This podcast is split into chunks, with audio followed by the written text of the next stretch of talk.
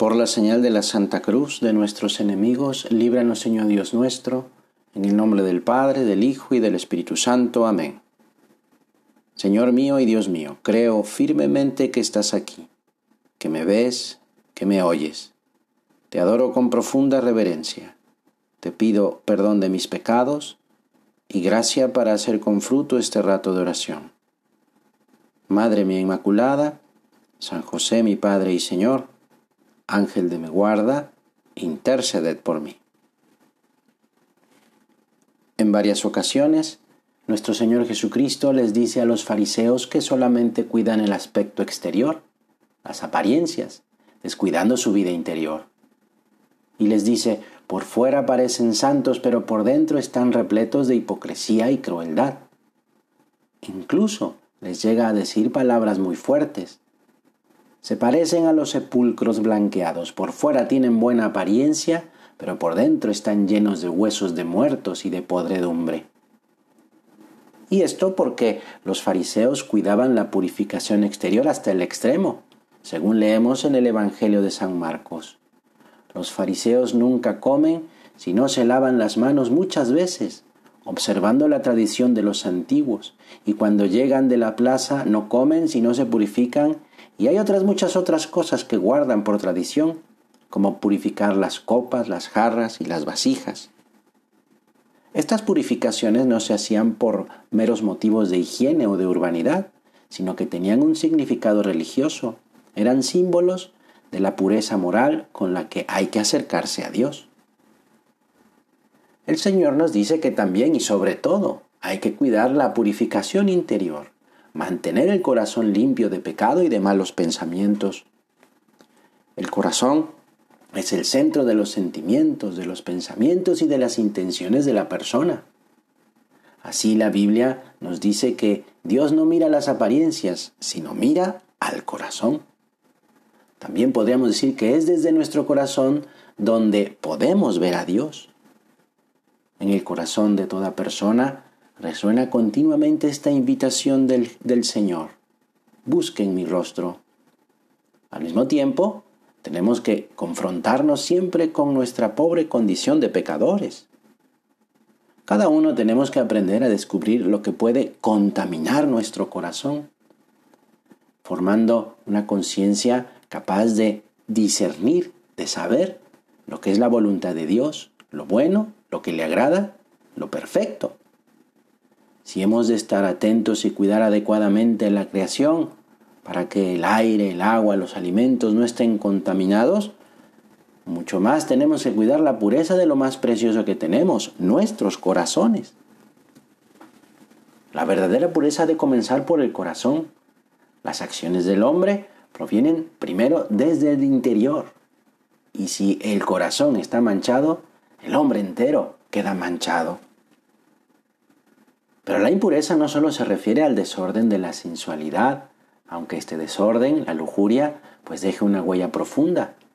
También se refiere a los deseos inmoderados de bienes materiales, a esa actitud que lleva a ver a los demás con malos ojos, a la envidia, al rencor, el resentimiento, a esa inclinación egoísta de pensar en uno mismo olvidándose de los demás, a la pereza interior que causa fantasías que impiden la presencia de Dios y también impiden un trabajo intenso.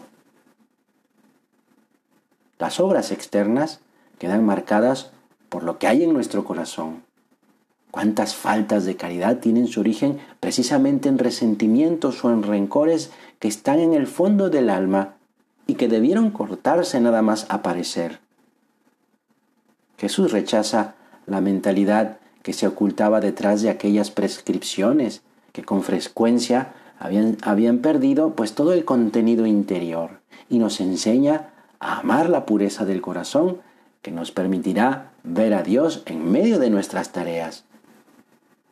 Nuestro Señor quiere, tantas veces nos lo ha dicho, reinar en nuestros afectos, acompañarnos en nuestra actividad, darle un sentido nuevo a todo lo que hacemos. Pues vamos a dejar que no se ensucie el corazón con malos pensamientos, porque, como sucede en cualquier lugar, un lugar limpio no es el que más se limpia, sino el que menos se ensucia. Pero si se llega a ensuciar, vamos a hacer caso a lo que nos dice Jesús. Limpia primero la copa por dentro y así quedará limpia también por fuera. Cambia la cara de quien te hizo algo y que ahora es objetivo de tus pensamientos de crítica, de envidia o de venganza. Cambia esa cara y pon el rostro de la Virgen y reza por aquella persona y con Aves Marías irás limpiando tu copa por dentro.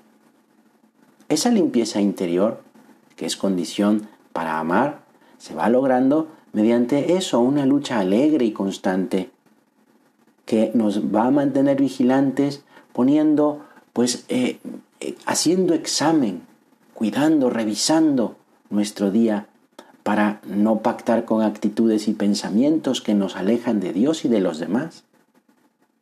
Mantener limpio el corazón es posible, es cuestión de poner medios para que no se desordene. El primero será la oración. Por una parte, pedirle al Señor que nos conceda un corazón limpio y por otra parte, precisamente el hecho de hablar con Jesús nos va ayudando a llenar el corazón de Él y de poder verlo en lo que hacemos. Por eso es interesante que nuestro Señor le dice a los fariseos ciegos y guías de ciegos, dando a entender que la impureza del corazón impide ver a Dios. De hecho, en otro momento, nuestro Señor dice, bienaventurados los de corazón puro, porque verán a Dios.